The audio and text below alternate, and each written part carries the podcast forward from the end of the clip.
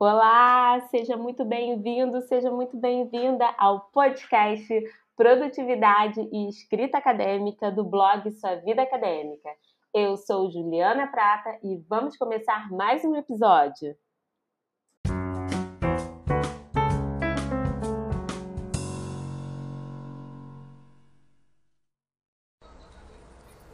Olá, tudo bem? Eu sou Juliana Prata, do canal Sua Vida Acadêmica, e estamos hoje em uma live que vamos falar de checklists sobre projetos acadêmicos. Vou colocar o comentário fixado enquanto o pessoal chega.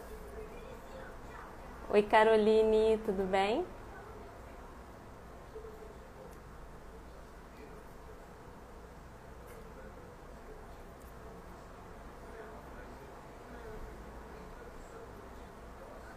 Checklists para projetos acadêmicos é o nosso tema de hoje.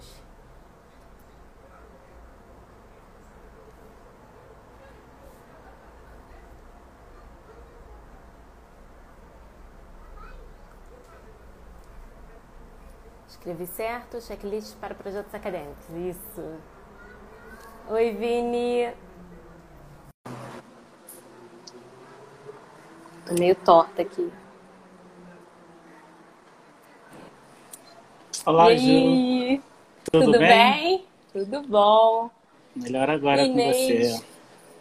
Ai, hoje tentei botar um filtro, porque a cara tá, tá ruim, já não tá? A cara de terça parecendo que é sexta-feira. Mas é isso aí, é isso aí que tem.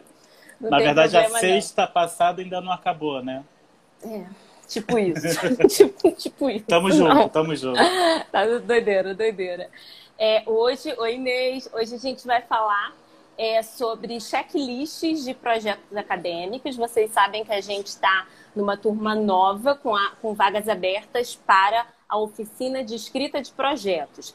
Essa oficina é para quem quer ir para o mestrado e quem quer ir para o doutorado. É uma oficina prática que vai acontecer agora no mês de outubro, nos dias 10, 17, 24 e 31, né, Vini? Mas a gente sempre quer oferecer um conteúdo que possa contemplar a mais pessoas, né? Então, nessa live de hoje, a gente programou de conversar um pouco sobre checklists, sobre listas de verificação para você olhar para o seu projeto, para o seu projeto de ingresso no mestrado, seu projeto de ingresso no doutorado e dar uma verificada se alguns componentes que a gente entende como importantes, que a gente foi é, buscar lá na bibliografia sobre projetos acadêmicos, então vocês vão olhar a partir das checklists para ver se aqueles compo- componentes fundamentais, componentes importantes estão ali.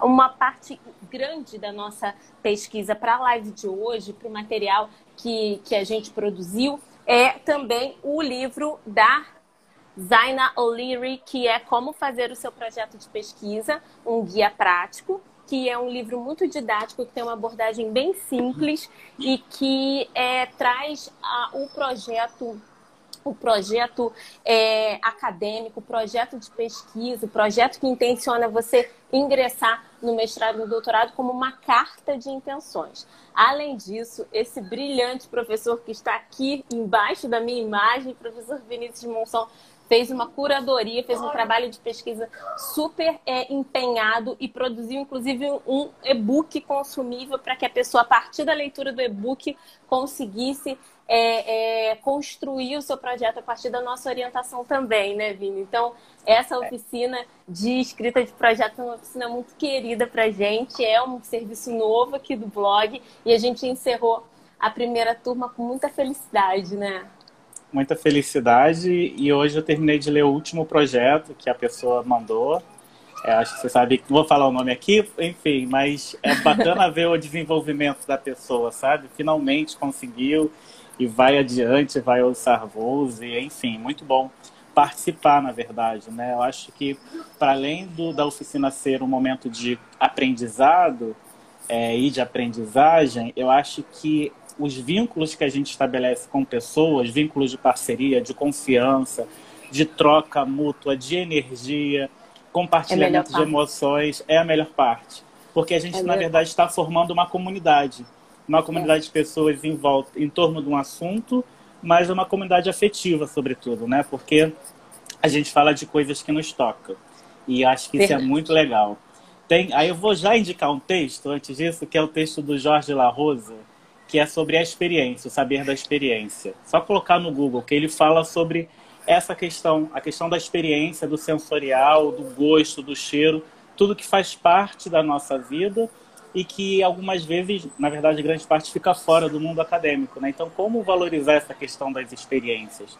Eu acho que a gente está fazendo isso inconscientemente, inclusive, quando a gente propõe é, esse tipo de ação, de oficina, de atividade, de live, de, de post, de tudo, né?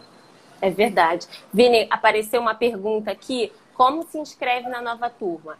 Tem que sair dessa live e lá na bio de sua vida acadêmica tem um link, você clica. O primeiro link é a inscrição na oficina. Então, é, essa parte que você falou, Vini, de que criar uma comunidade, criar uma tribo, é uma coisa que, que falou muito forte hoje para mim. Hoje eu tive aula com a Sara, hoje à tarde, a gente está estudando um livro, né? Vocês, uhum. sabem tudo da minha vida, né? A pessoa que sabe, é igual o Vini, sabe tudo da minha vida. E aí a Sara falou que teve uma experiência no grupo de pesquisa, uma experiência com a professora, e que a professora disse que a agonia fazia parte do processo de pesquisa. Ela falou, na hora eu lembrei de você falando, né, que tinha lembrado de mim, porque a gente é completamente contra isso. Não é isso que a gente acredita. Oi, Tuane!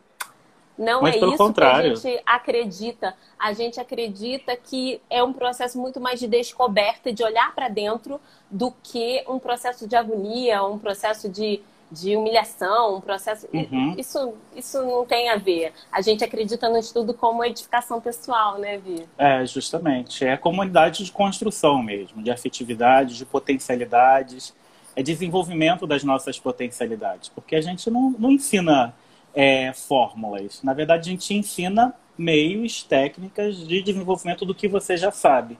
E às vezes você nem sabe que sabe, né? Eu acho que esse é o mais legal. É, eu e acho que só... Só uma observaçãozinha antes, acho que pode ficar um pouco na dúvida por conta do nome do curso, né? Por que projeto acadêmico e não projeto de pesquisa?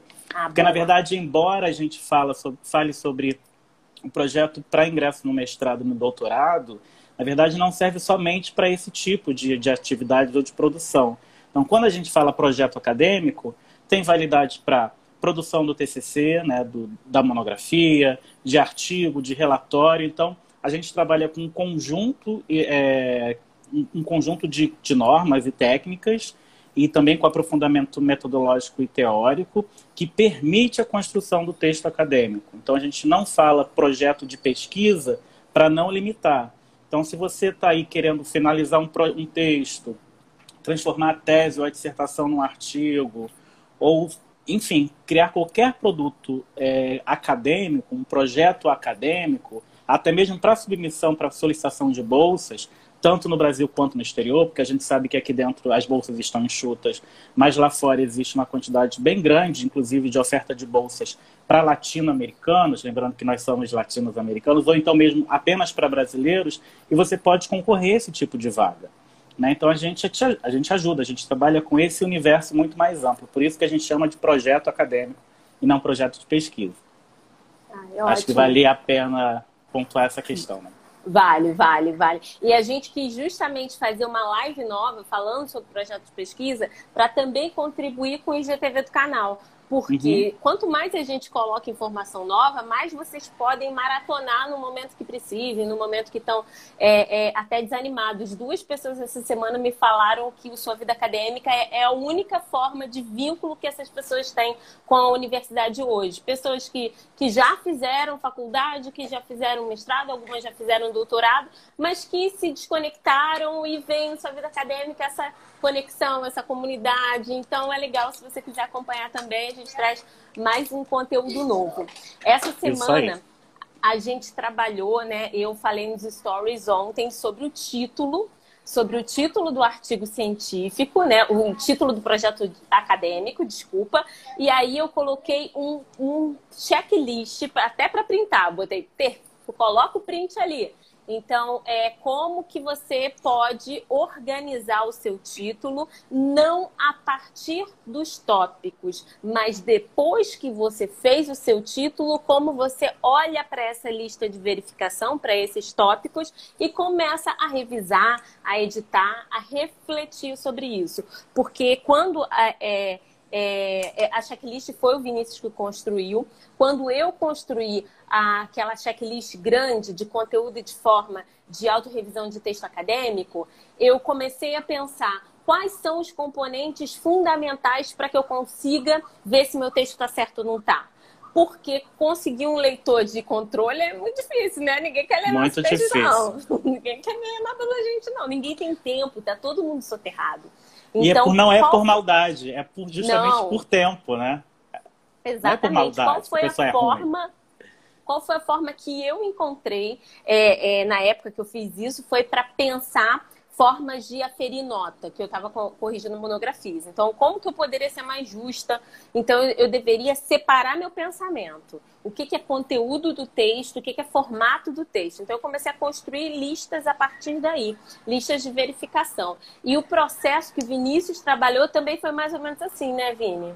Justamente, porque na verdade eu acho, para mim, né, que preciso de listas para as coisas, é, até o mercado, se eu não for, se eu for ao mercado sem lista, sem lista eu dou tilt, não funciona. Então preciso esquematizar e ter não, no meu olhar, no papel, sobretudo, elementos que eu preciso com, comparar o tempo todo.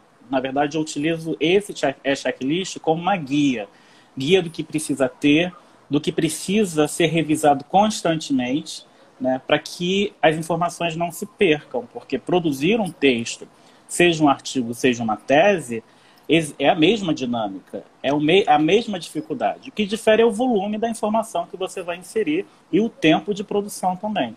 Então, eu entreguei hoje um texto que, tava, que foi me demandado, mas eu fiquei três dias só para cumprir o checklist, porque mesmo com o checklist, o processo de revisão ele precisa de tempo. Né? Então, revisava uma vez, guardava o texto, passava algumas horas, no dia seguinte eu pegava o texto de novo e fazia uma nova revisão porque é um trabalho artesanal. Então, a, cheque, o, a lista de checagem me ajuda a não me perder. Né? Eu poderia muito bem, fiquei até pensando em aprimorar o processo de checklist. Então, ter checklists para momentos específicos. Porque eu fiquei com o mesmo checklist do início ao fim, fazia uma nova versão para não ficar perdido também nas informações, mas talvez pensando aqui com vocês, né? Porque é isso também, sua vida acadêmica é, é criação o tempo todo a partir das demandas que surgem. É, de criar um instrumento que permita ter etapas para seja para produção ou, ou para revisão ou para sistematização de alguma coisa, né? Sim, essa sistematização é fundamental e eu uso isso no meu Trello. É, eu trabalho com um aplicativo de gerenciamento de projetos e eu tenho algumas listas de verificação de projetos que de, de, projetos e ações que eu faço esporadicamente, mas que eu não faço sempre. Então, de vez em quando eu faço uma coisa, mas às vezes eu preciso lembrar de todo o processo para começar. Por exemplo, lançar nota no sistema é, é, lá do meu trabalho eu preciso. É meio complicado. Você tem que entrar numa sala, tem que entrar na outra, tem que fazer uma, soma, uma somatória, dizer como. Tem um processo. Eu faço isso uma vez a cada três meses. Então, se cada vez que eu fizer eu ter que ler todo o tutorial lá, ler todo o manual, que é enorme, eu vou perder um tempo gigantesco que eu não tenho, definitivamente. Então, o que, que eu faço? Da segunda vez, mais ou menos, que eu lancei a nota e vi que deu certo, eu comecei a construir uma, ali um, uma lista. De vez em quando alguém do trabalho fala assim, manda aquela checklist do Escola 1. Aí eu vou e mando do Escola 1 para a pessoa. Porque faz parte desse processo de verificação e estrutura de uma informação que você precisa recorrer, mas não precisa todo dia. Até porque o que a gente precisa fazer todo dia, a gente não precisa registrar tudo, porque a gente já lembra. Mas uma coisa que você faz esporadicamente, um projeto acadêmico. Você não faz todo dia, você não faz não. todo mês, você faz poucos ao longo da sua vida. Então, construir estruturas que consigam te apoiar na hora que você precisar daquele informa daquela informação de novo é fundamental para paz interior, porque estamos Justamente. falando aqui de não se desesperar, de não ficar é, desesperado achando que não vai conseguir. Ontem uma aluna é, de uma pós-graduação que eu dou aula, é, é, pediu para eu olhar o projeto dela, eu olhei, aí quando eu mandei a mensagem, mandei uma mensagem por escrito, outra por áudio, ela falou assim: ah, eu já estava quase desistindo. Porque a gente é assim. Às vezes a gente nem foi avaliado e acha que foi muito ruim, que não devia ter mandado, que está dando um passo maior que a perna, porque não é um momento perfeito, blá, blá, blá, blá, blá. E nunca vai ter um momento perfeito, e nunca vai ser nunca. a hora adequada, e você uhum. nunca vai estar preparado e nunca, nunca, nunca tem que fazer no momento que você julgar que consegue abrir um mínimo espaço na sua vida e que vamos encarar um novo projeto. Então, assim, perfeito não tem não, tá, gente? Mas a gente consegue fazer dentro aí do desespero, a gente consegue dar um jeito na nossa vida. E tem uma outra coisa que esse tipo de, de estruturação do trabalho, ele pode parecer num primeiro momento algo bobo, algo simplista, até mesmo desvalorizado, mas isso é um elemento fundamental para a produtividade. É um elemento que, que é uma questão que, que a gente pontua muito durante nas oficinas de produtividade escrita, que não existe escrita do nada. É, né? É. Você precisa organizar o trabalho para que a escrita aconteça. Então, é, como fazer isso de uma forma organizada e não se perder nas emoções, na angústia, na ansiedade, no desespero? É ter no papel, literalmente ter os processos no papel. Né? É um dos elementos, não é o único. Porque quando você consegue sistematizar o seu trabalho a partir dos elementos, das etapas, do passo a passo, você consegue se antecipar de possíveis problemas. É isso então, aí. É. Um dos possíveis problemas é prazo. Sim. Que é um elemento muito simples que todo mundo encontra e que muita gente quebra prazo. E quebrar prazo na academia não é bem visto. Como é que a gente faz isso? Organizando, organizando o nosso tempo, criando tempo para ler, criando tempo para fazer as anotações, criando tempo para pensar na metodologia. Então, atualmente, eu estou mexendo na minha pesquisa e eu estou usando um software. Eu tive que disponibilizar um tempo para fazer experimentação no software. Porque Sim. mesmo fazendo aula, curso, oficina, eu preciso saber como os dados se comportam dentro do software. Não é só inserir. fazer essa manobra. É, e eu fazer a manobra, porque o, o software não vai ler, não vai fazer a pesquisa para mim. Ele é um suporte.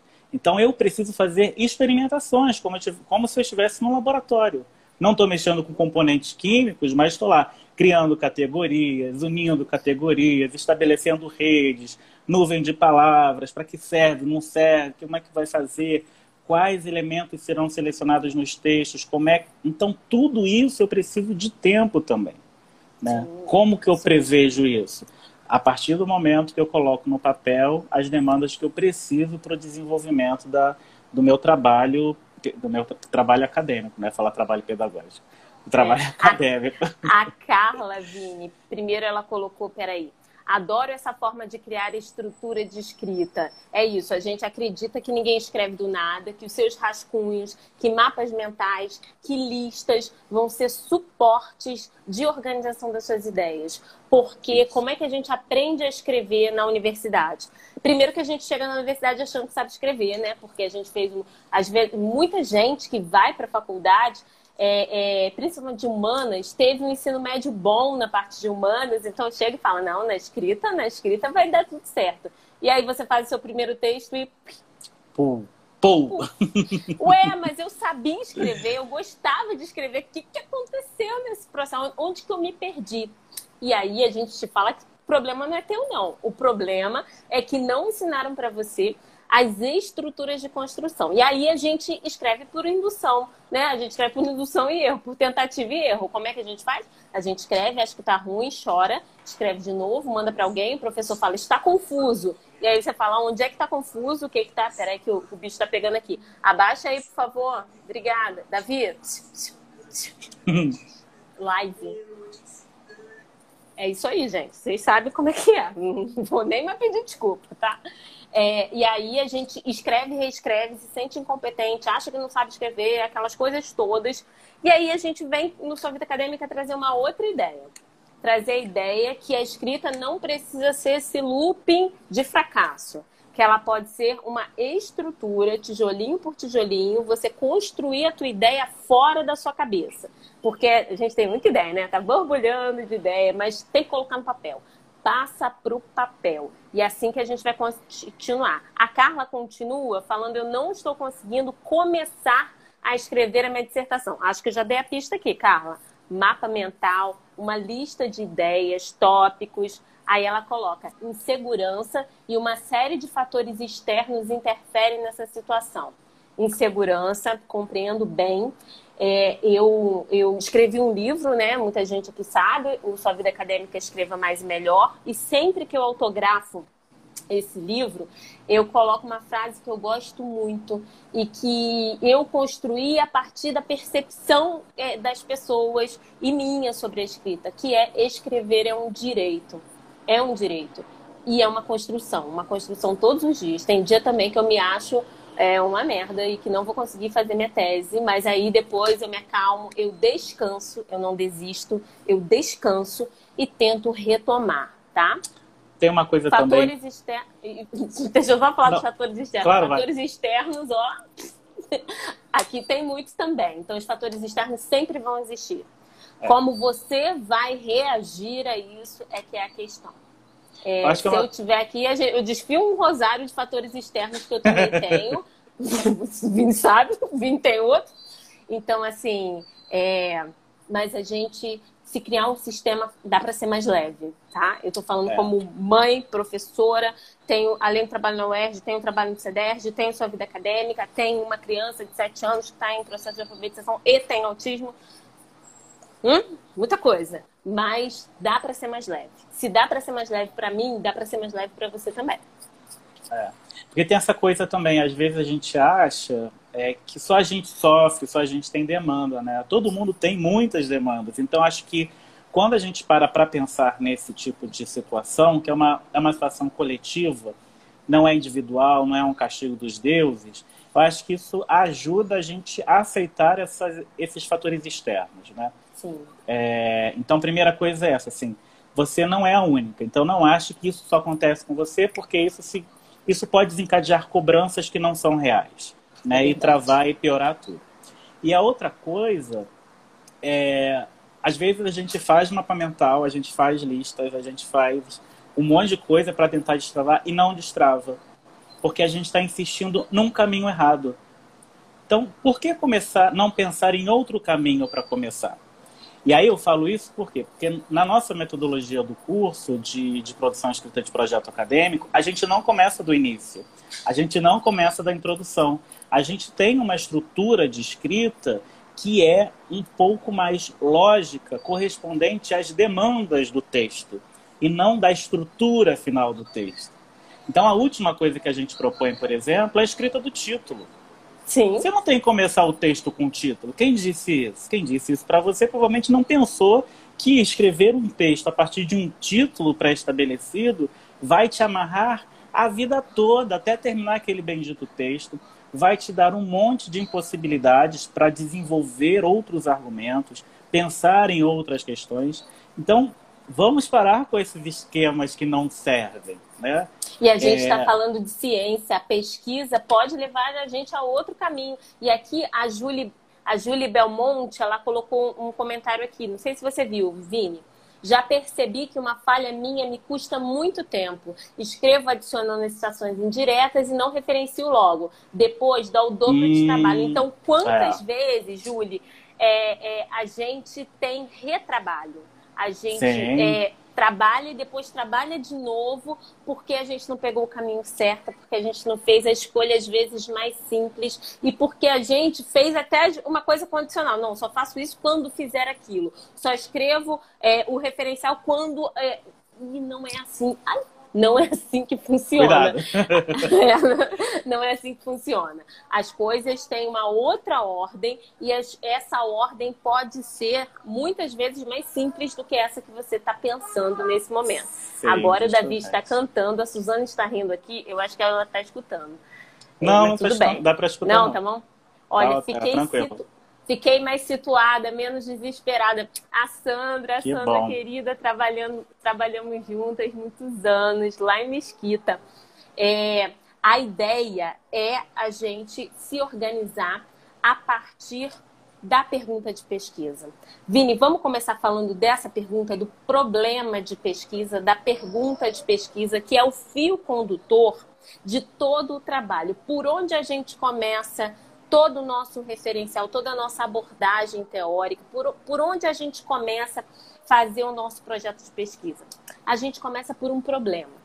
Só que antes da gente encontrar esse problema, da gente construir esse problema, vocês sabem, já falei aqui em algumas vezes que eu uso o referencial burdiano, né, burdesiano, quem, né, tem duas formas de se falar, mas o, o referencial do Pierre Bourdieu, que fala que a gente constrói o nosso projeto de análise, a gente forja esse projeto de análise. E forjar não é enganar, forjar é colocar ali no fogo e ir construindo, lapidando, é ir construindo esse procedimento da pergunta como a condução é, é, da ciência.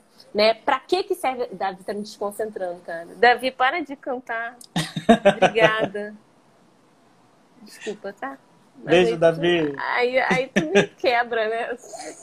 Fica logo puto. É, Depois passa. Para que, que serve a ciência? A ciência serve para resolver as demandas da sociedade. E essas demandas vêm a partir das perguntas. Como é que eu posso viver mais? Como é que eu posso viver sem dor no joelho? Como é que meu cabelo pode crescer mais rápido? Como é que eu posso fazer isso? Como é que eu posso fazer aquilo? A partir das perguntas da sociedade, a ciência é desenvolvida. Então, só tem impermanências e provisoriedade na ciência porque as coisas estão em constante construção. Por isso, como, como, como o Vini falou antes, você colocar um título de começo, de, de começo de história, vai te aprisionar. E a ciência não é prisão. A ciência é impermanência e construção. Às vezes você tem uma pesquisa na mão e você tem uma hipótese, uma ideia que vai acontecer uma coisa e acontece outra. E eu não estou falando só de uhum. ciências humanas, não. Eu estou falando de diferentes áreas de conhecimento. Então é fundamental que a gente compreenda essa, essa provisoriedade da ciência, mas também as perguntas como os definidores e o, a, aquilo que vai circunscrever os nossos objetivos gerais, no, os nossos objetivos específicos, a nossa abordagem metodológica. Mas antes disso ainda, né, pensando no sentido da ciência, para que, que serve a ciência, pensando também é, no fazer o mestrado e o doutorado. A gente sempre uhum. fala, aqui na outra live a gente falou, não é para fazer é, custe que custar custe que uhum. custar não serve. Então, faça uma coisa que você tenha interesse de fato, que você se sente é, é, animado, animada em, em, em, em, desenvolver. Ah, eu vou fazer, custe que custar, eu vou fazer é, qualquer projeto que o professor estiver tocando, que o orientador estiver tocando, qualquer projeto relacionado àquele grupo de pesquisa X ou Y. A gente sabe que isso é possível? Sim, é possível. Mas que os projetos que são integrados as, os nossos gostos, a nossa, é, é, a nossa, as nossas afinidades, as nossas, é, os nossos interesses, eles tendem a dar mais certo. E as pessoas que gostam e que não gostam, geralmente terminam terminam. Mas a gente está falando aqui de vida acadêmica real e de vida acadêmica sustentável. Como é que você pode. Porque no, o interesse aqui não é você passar no mestrado, acabou e acabou. Não é isso. A gente sabe que a vida acadêmica é uma vida. Então, como é que vida. você pode criar escolhas que sejam sustentáveis, que não, que não acabem com a sua saúde mental, com a sua saúde física, que façam com que vi, você viva 20, 30 anos dentro desse ambiente de uma forma mais saudável, menos destrutiva e competitiva, como são em muitas questões, em muitas áreas que a gente conhece, né, Vi? É justamente. Chega, eu acho que. Chega, essa lembrei das da... lembranças aqui da universidade, lembrei das coisas da universidade que chega. Não sei se a minha internet vai travar, que ela tá meio estranha.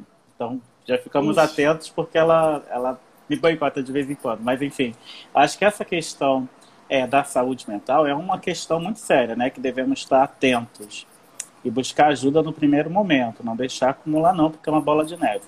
Eu mesmo passei por tratamento psiquiátrico e psicológico durante o doutorado, isso com todo o universo é, de, sem grandes complicações na academia, mas por questões externas. internas e também da academia, o negócio desenrolou de uma forma que eu pensei que não fosse sair dessa. Felizmente saí, estou aqui vivo, é, passei por medicação, passei por terapia, passei por tudo que era possibilidades no serviço público de saúde. Eu acho que é, esse é outro fator a ser destacado, né? E fui muito bem atendido. Então não sofram sozinhos ou sozinhas, porque não é para isso. Então acho que também é, quando a gente propõe as atividades de sua vida acadêmica é para mostrar um caminho de possibilidades, de entender quais são as nossas demandas, de encontrar caminhos para enfrentar as nossas demandas, né? E, fazer com que a coisa seja menos é, sofrida do que vendem e que e as pessoas querem que elas sejam sofridas. E aí voltando para o problema de pesquisa, né, como um carro-chefe, e aí eu acho que voltando também para a questão do checklist, eu tenho alguns alguns pontos aqui que a gente pode estabelecer, né? Então, pensar no problema. Eu acho que a primeira coisa quando se pensa no problema é buscar identificar se ele é solucionável. Tem como resolver esse problema? Ou não, não tem como resolver. Bom, se tiver como resolver, teoricamente, metodologicamente, vamos em frente. Mas não é somente no aspecto teórico e metodológico. Existe recurso financeiro, existe recurso material, a universidade que você está pleiteando é, te dá as ferramentas e possibilidades para desenvolver aquela pesquisa, porque não, não, interessa nada você, por exemplo, propor uma pesquisa para é, analisar a procissão dos monges budistas em Laos, você morando no Rio de Janeiro, sem ter bolsa nem falar inglês ou falar o idioma de Laos. Sim. Então, como você vai conciliar as coisas? Você precisa conciliar as coisas. Então, a gente já percebe que esse checklist não é somente dos elementos de estrutura do texto, mas são de elementos que se relacionam com essa estrutura do texto. É, outro, outra questão, outro aspecto que a gente pode pensar nesse checklist, esse ele é, é entendido e compreensivo. Será que ele é claro o suficiente quando eu pergunto? Ele primeiro ele está em formato de pergunta. Então, se você Sim. não botou o ponto final no seu problema, ele já pode ficar comprometido se na escrita não for indicativa de questionamento. Então, a dica é: põe um ponto de interrogação. Existe o ponto para isso, não é? Então, vamos utilizar. Eu acho que, por último, é pensar nessa questão. Ele é sustentável teórico e metodologicamente?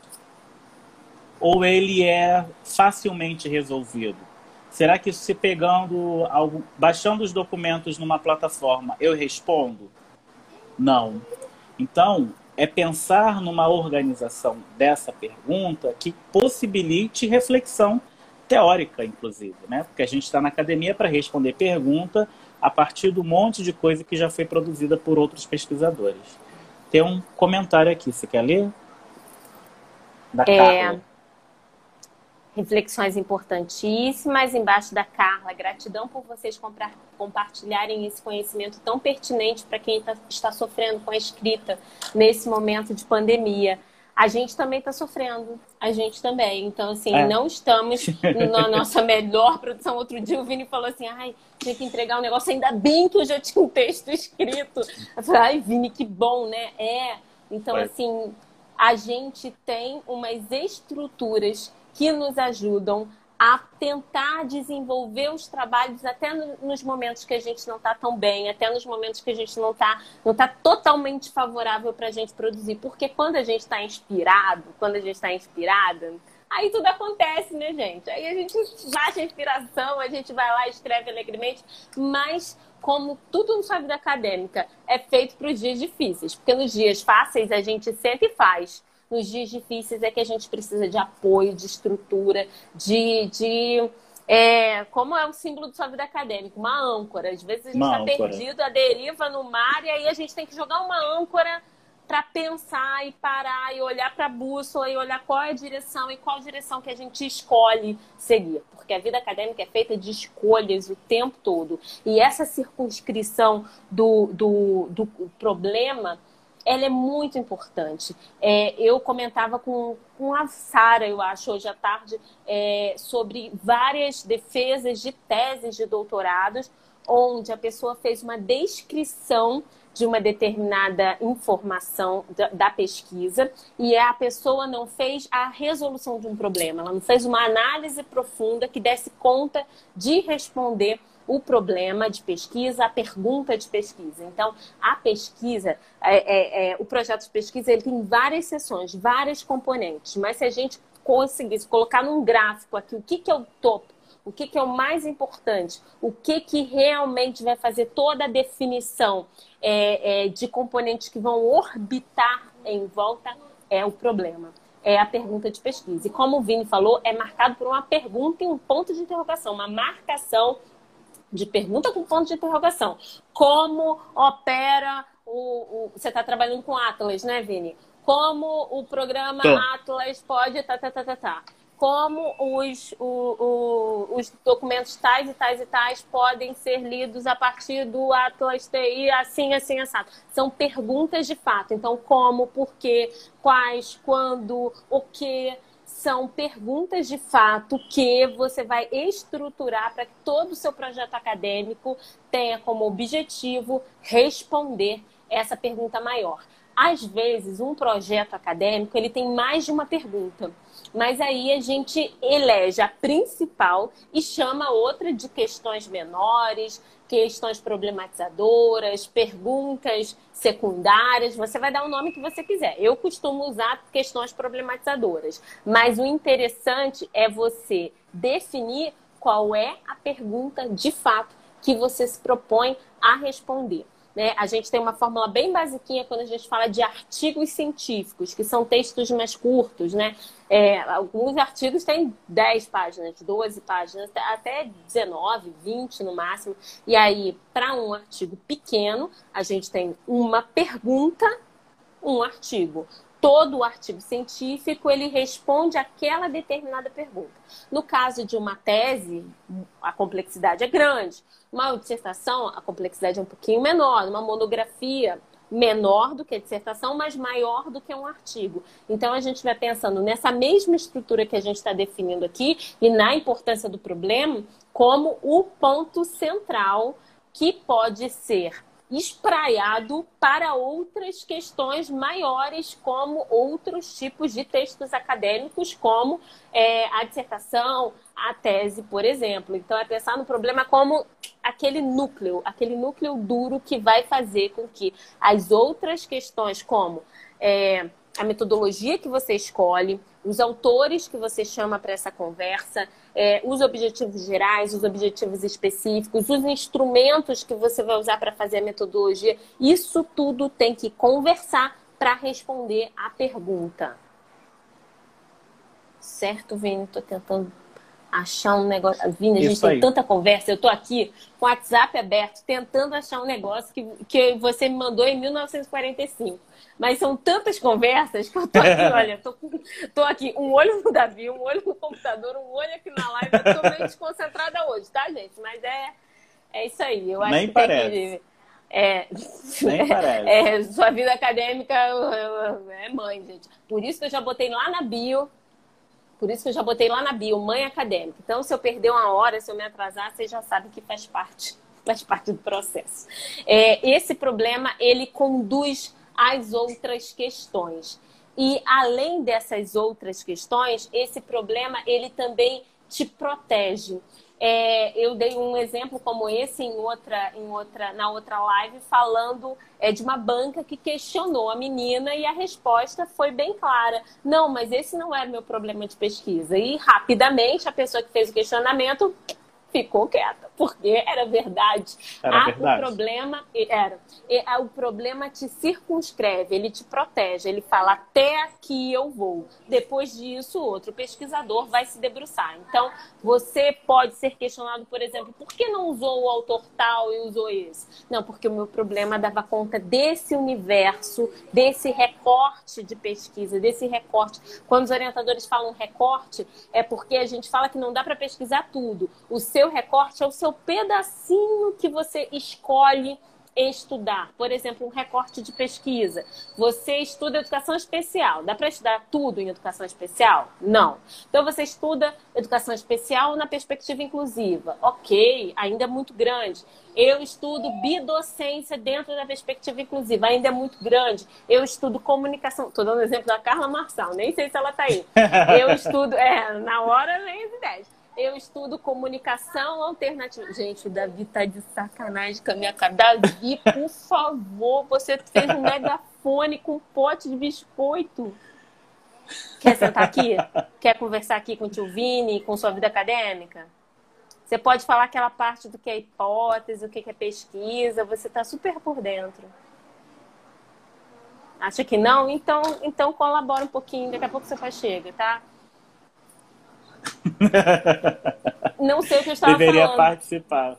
Não sei o que da eu estava Carla falando. Marçal, da bidocência. Ah, então, educação especial, educação níveis. inclusiva, é, bidocência, comunicação alternativa de crianças com auti de crianças com autismo dentro de todo esse universo. Então, um pedacinho da Carla é a comunicação alternativa no CAP UERJ. Então, nessa escola, qual é a formação dos professores para trabalhar com comunicação alternativa na perspectiva da bidocência da educação inclusiva na educação especial? Pá! Esse é o recorte de pesquisa da Carla. Qual é o seu recorte de pesquisa? Lembrando que não dá para falar sobre tudo. Eu sei que a gente quer mudar o mundo, que a gente quer escrever um projeto que vai mudar os paradigmas, mas isso não existe, tá? Então, Isso é muito engra- lide com a realidade. Então, Isso é muito engraçado. É, porque, desculpa te cortar. Recortando, Obrigada, cortando. Cortando você no recorte. Acho que isso é muito interessante porque isso também tem uma questão de maturidade na pesquisa. Né? Quando a gente está começando, a gente quer abraçar o mundo com as pernas. É, e o tempo vai passando, a gente vai tentando é, captar o menos, a o menos, menos quantidade de coisas possíveis. E a gente consegue, de fato, fazer um recorte mais coerente.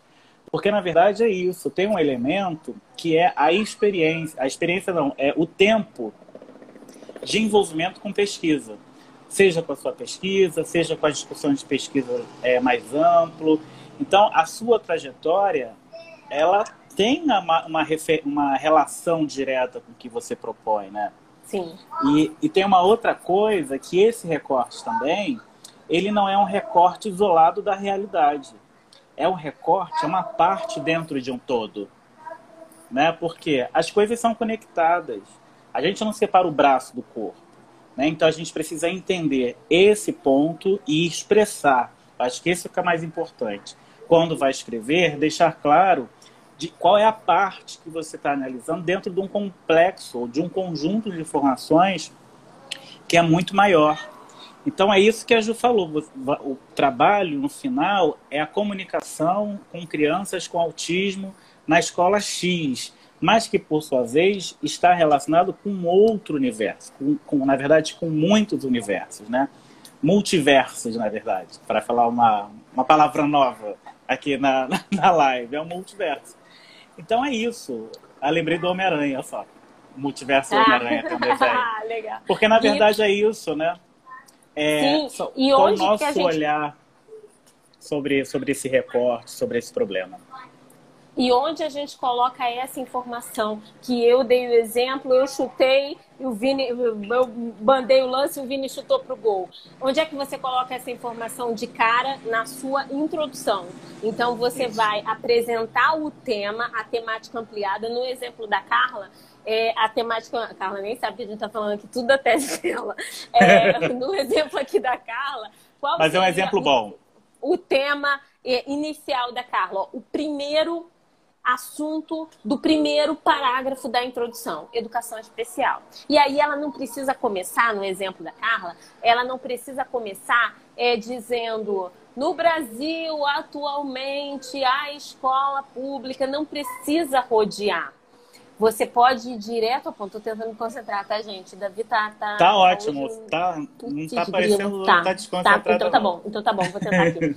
e aí, É, no, no, primeiro parágrafo da introdução, a gente já coloca, no caso do exemplo da Carla, educação especial. Então, tá lá no, uhum. no segundo parágrafo, a gente já vai circunscrever essa ideia, trazendo que existem diferentes perspectivas da educação especial e que a educação inclusiva é uma delas. Todo mundo que acredita na educação especial, que crianças, é, jovens, adultos, pessoas com necessidades especiais devem ter uma educação cuidada para. Todo mundo acredita em inclusão? Não ver o que está acontecendo nos últimos dias aí. Então, não, a educação inclusiva é uma perspectiva dentro do universo da educação especial. A comunicação alternativa é uma possibilidade que não está só circunscrita dentro da educação especial e da educação inclusiva para crianças autistas, não. Ele está em outros campos também. Alzheimer, pessoas que perderam a capacidade de falar, se comunicam por é, é, por cartões, cartões, por imagens. Então, mas você vai circunscrever ali. Essa informação aparece na sua introdução. A introdução é um convite à leitura. E prestem atenção nisso. As pessoas que vão avaliar os seus projetos acadêmicos, é, pode parecer absurdo, mas elas podem não ler com toda a atenção que o seu projeto merece ser lido. Então, pode uhum. ser feita uma leitura mais rápida. Então, você colocar claramente as informações logo na introdução vai garantir que essa pessoa, na primeira olhada, consiga detectar as primeiras informações, as informações mais relevantes. Por exemplo, é, há alguns dias eu revisei um projeto que os objetivos estavam na página 4. Era um projeto acadêmico e os objetivos estavam na página 4. E, e, e vocês sabem que a pós-graduação na vida de um professor, ele é, é uma pequena porcentagem de todas as outras coisas que ele tem que fazer na universidade. Então, é tudo muito rápido. Se você puder colocar as principais informações logo de cara, a gente recomenda, né, Vini? Por experiência é. própria, por tantos anos vendo tantas coisas. Então, já coloca na tua introdução ali o seu tema, já circunscreve o seu tema, já coloca ali o seu problema de pesquisa, as suas hipóteses, os seus objetivos gerais, seus objetivos específicos, lembrando que os objetivos gerais, eles falam do seu tema, o objetivo geral, ele fala do seu tema, os objetivos específicos, eles vão falar do seu método, mas você falando da introdução como essa apresentação. Só que para apresentar, a gente precisa conhecer. E para conhecer, você já tem que ter construído. Então, você vai fazer de cara a escrita da tua introdução? Nananina, não. não. A introdução você vai fazer como uma das últimas coisas, mas é importante, como a gente deu esse exemplo, é importante é, guardar essa informação, né, Vira? É, você, você pode até escrever, que... é, não chamando de introdução, mas uma, um, um percurso de intenção, com, com, não sei, esqueci a palavra, um, um enunciado é, das suas intencionalidades. Então você pode para início, para dar gás no projeto, escreve os, os primeiros parágrafos, destina quais são as suas intencionalidades para esse projeto, porque isso também pode te ajudar a destravar. Né? Então você não, não vai ser a sua, não será a sua introdução final do texto, mas é uma carta de intencionalidade para você mesmo, onde você vai apresentar os elementos que são de fato introdutórios no seu pensamento, né? Como você conseguiu estabelecer as suas conexões, as suas leituras, para chegar até o problema. Porque isso também pode ser uma dica, né? Criar um Sim. caminho alternativo. Sim. Não começar direto com baque no problema, mas faça uma carta de intenção pessoal, generosa consigo mesmo, uma sessão de descarrego, como a Juliana fala, em que você descreva ali os elementos que você pretende desenvolver no projeto. E posteriormente, não joga fora, porque isso pode ser aproveitado e com certeza nada será. Nada se joga fora, você... gente. Justamente, nada se joga fora. E você já tem alguma base, né? Algum, você vai ter elementos que vão te auxiliar na construção dessa introdução do final do texto. Então, Sim. eu acho que esse também pode ser um caminho é, de possibilidades. Agora Quase. o ventilador quebrou. Agora o ventilador quebrou, tá, gente? É, pode Nesse puxar, calor. por favor. Agora o ventilador acabou de. Desliga o ventilador, por favor. Enquanto meu filho tenta desligar o ventilador aqui, que acabou de quebrar, é, Cris, querida. É, eu quero dar três pontos aqui para a checklist da introdução, vai ficar no calor. É, agora, agora apresentei como a temática de pesquisa está relacionada com a minha atuação profissional. É uma pergunta que pode, depois da tua, dessa tua carta de intenção feita, você dar uma olhadinha nela. Outro, uhum. o tema de trabalho está apresentado de forma clara e objetiva. Isso é, isso é bom, né? E é. outro, construir um texto envolvente e interessante, porque sim, o texto acadêmico não precisa ser chato. Você, na, no seu desenvolvimento da argumentação, você pode apresentar as suas ideias de uma maneira leve, de uma maneira. É, é, só que a gente só consegue fazer isso construindo um estilo de escrita quando a gente já domina como a gente vai fazer essa argumentação. Por isso que a gente preza tanto pelas estruturas, construir uhum. as estruturas para a gente conseguir escrever bem e saber para onde a gente vai escrever. Porque qual a ideia do mapa mental? É você fazer um mapeamento das suas ideias, conseguir construir pontos, é, é, pontos como se fosse um mapa ali, ó. Vou para cá, depois vou para lá, depois pego aquela rua, depois a outra. Você constrói um roteiro a partir de ideias e esse roteiro vai te guiar na hora da escrita. Quando você escreve sem saber para onde vai, você pode se perder no meio do caminho, mas se você tem, tem até uma técnica para isso, é, é chamada escrita para saída, você tem uma ideia de qual o seu próximo argumento e isso te dá mais tranquilidade, inclusive para desenvolver o seu estilo de escrita, o que é uma coisa tão delicada que a gente acha, ah, não sei escrever, quanto mais ter um estilo na escrita, mas tem a ver com essa estrutura que a gente constrói. Então a gente já falou uhum. aqui de uma checklist de introdução, de uma checklist de problema. Vamos, a gente já está quase encerrando, encerrando, Vini. Vamos falar rapidamente, é, quase encerrando mesmo. Então, hoje a gente conseguiu falar nos stories de ontem a gente conseguiu apresentar uma checklist de título, falando para evitar os jargões, evitar os, os artigos definidos e indefinidos, abreviatura, artigos definidos e indefinidos é por causa do processo de indexação em algumas bibliotecas dá problema. Então é melhor você não colocar o os, a, as, o, uns, não colocar é, no título do seu artigo, já colocar o que, a mensagem de fato. É, a gente geralmente orienta os nossos alunos a escreverem numa fórmula de tema e método, mas nem sempre precisa ser assim. É, a questão é você se organizar nessa frase não oracional tão fundamental, que é o seu primeiro instrumento de comunicação com o seu leitor, mas não uhum. é o primeiro instrumento que você constrói. Ele, na verdade, não, é, o último, é o último, ele tem que ser repensado, mas ele é uma fonte de comunicação. Por isso que a gente tem que cuidar tão bem do título. Então a gente já falou sobre isso nos stories de ontem, né? Apresentou. É, no, na, na nossa conversa de hoje, a gente apresentou como problema é esse fio condutor dos projetos acadêmicos e como isso é fundamental para a gente pensar, refletir e pensar que isso está relacionado à história da ciência, à impermanência, à necessidade de responder problemas, perguntas e questões da sociedade. A gente falou também um pouco da justificativa, como é que a gente é, se entende nessa questão, e da introdução. Então, essa primeira parte da, do projeto de pesquisa a gente conseguiu cobrir, não dá para cobrir tudo numa live, e a gente quer fazer um convite se você tem interesse em fazer para esse ano ainda, ou no início do ano que vem, tentar o mestrado e o doutorado, e gostaria de fazer o seu projeto de pesquisa comigo e com o Vinícius, a gente está com vagas abertas. Temos três ou quatro vagas, Vini? Quatro. Quatro. Temos quatro vagas para a oficina que vai acontecer nos, nos sábados, dia 10, 17, 24, 24 e 31 de outubro. São quatro sábados, das 9 às 12, ao meio-dia. E a ideia é que você. A ideia não, a promessa é de venda é que você saia dessa oficina com a estrutura, o esqueleto do seu projeto acadêmico pronto.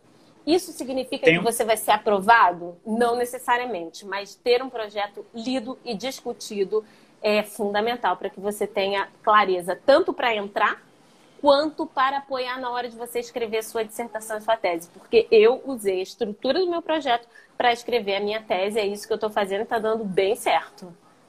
Fala, Vini. E tem outra coisa, não é só para quem, é, não é só para quem vai prestar concurso, né, processo ah, seletivo, é para quem já está dentro. Então, é para entrar e sair da pós-graduação, porque às Por vezes favor. a gente tá, entra e sai. É, entram e saem. Tem que tem que seguir o fluxo, gente. Não tem que Isso interromper aí. nem cair fora do fluxo, porque às vezes a gente está num processo de escrita, de defesa e tal, e a gente engasga e não tem o suporte necessário do orientador, porque também tem suas limitações, tem suas demandas. Então, se você também estiver nessa situação, vem fazer o curso com a gente, a oficina, porque a gente, você vai trabalhar a partir do que você já tem produzido. Eu acho Sim, legal porque... que eu falar que na última turma tinha uma pessoa que tinha um projeto já definido e ela só queria discutir algumas coisas e ela reformulou tudo e o, e o projeto ficou muito melhor. Por quê? Sim. Porque tem a questão da maturidade da discussão e também tem a questão da discussão coletiva do projeto. Então, quando você vai escutando os outros projetos, as outras dicas, você consegue se apropriar de fato e trazer para o seu texto informações que você não tinha pensado anteriormente. Então, é potencializar é o que também está aí, está pronto ou está na gaveta.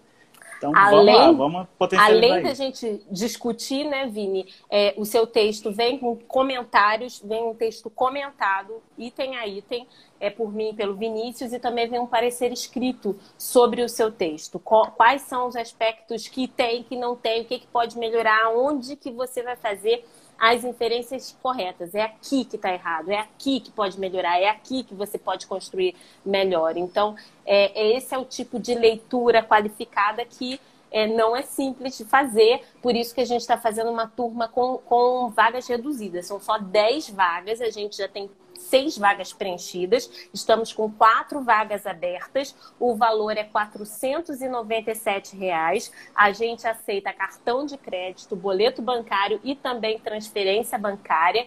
E o link está na bio aqui desse Instagram. Nós somos é, é uma conta que oferecemos conteúdos gratuitos, como o conteúdo de hoje, é, e esporadicamente a, apresentamos alguns serviços, alguns produtos que possam interessar algumas pessoas que querem um contato maior, que querem uma aproximação maior, seus pareceres, discutirem suas ideias. Então, se é esse, esse seu caso, se esse é seu momento, vem com a gente, porque a gente vai fechar as vagas, vai concluir essa turma, vai, rum, vai rumo a outros projetos e depois, em 2021, a gente retoma algumas questões aqui no Sua Vida Acadêmica. Então, muito provavelmente é o último do ano. Agora é real oficial. E de verdade, real de oficial. verdade, de verdade. É porque Olha, a gente está oferecendo essa, essa turma nova por demanda, né? Por pessoas que não puderam fazer anteriormente. Então, Sim. a gente abriu e tem vaga ainda, então se eu fosse você, eu não deixaria para depois, porque o depois pode não acontecer. É por isso que a gente nunca abre assim, ah, temos. A gente nunca abre todas as vagas porque nunca existem todas as é. vagas. Sempre já tem pessoas numa fila, mas não o suficiente para completar. E a gente, quando abre, abre duas, abre três, abre quatro, abre quatro vagas. Então é isso. Então a gente tem as vagas abertas. E, e é isso. Se você tem interesse, as pessoas colocaram aqui, a Ana, querida, a dica dos títulos é fundamental. Dá vontade de contar para todo mundo quando, título, quando leio um título ruim. Outra coisa que eu vi outro dia, que eu estava atuando como aparecerista, eram títulos autossugestivos, autoadjetivados, falando assim, é, uma experiência interessante, uma experiência inovadora no trabalho com alfabetização. Gente, foge disso, tá? Autoadjetivação de título. Dicas maravilhosas têm salvado muitas vidas acadêmicas. Agora não dá mais para reformular aí, Fabia? É, vamos lá. Ele, Elaine, querida, você tá aí? Elaine foi da nossa última turma. Alessandra, estou te devendo uma leitura. É, pessoal, façam o curso. Vale muito. Obrigada, Elaine. Correndo para pegar minha vaga. Obrigada. Vocês são maravilhosos. Fui. Eu quero. Beijos. O Wallace, o Wallace foi meu aluno, agora é professor. Lindo. É, a ideia da live de hoje era essa: trazer alguns componentes de checklist para que vocês. Olha, hoje tá demais na live, tá? Ó, me atrapalhou do começo a fim. Pede para ele ficar quietinho aqui, só no finalzinho. Obrigada. O Gustavo chegou. Ah, já tem um minuto para encerrar, agora que eu consegui a paz na live, mas é fazer Viu? o quê, Porque né, tem que ser às sete da noite. Tem filho, gente? Tem filho? É? Não, não. Ah, é de, de, demais. Então a gente cobriu hoje falando sobre título, introdução, sobre problema de pesquisa, falando sobre é, os objetivos acadêmicos, os objetivos do seu projeto acadêmico como importantes na hora de você é, desenhá-lo e do projeto acadêmico como essa carta de intenção, como essa carta de intenção para você conquistar o que muitas vezes pode ser um sonho para você, porque era para mim fazer mestrado, fazer doutorado, era uma coisa tão distante, eu achava que era tão impossível.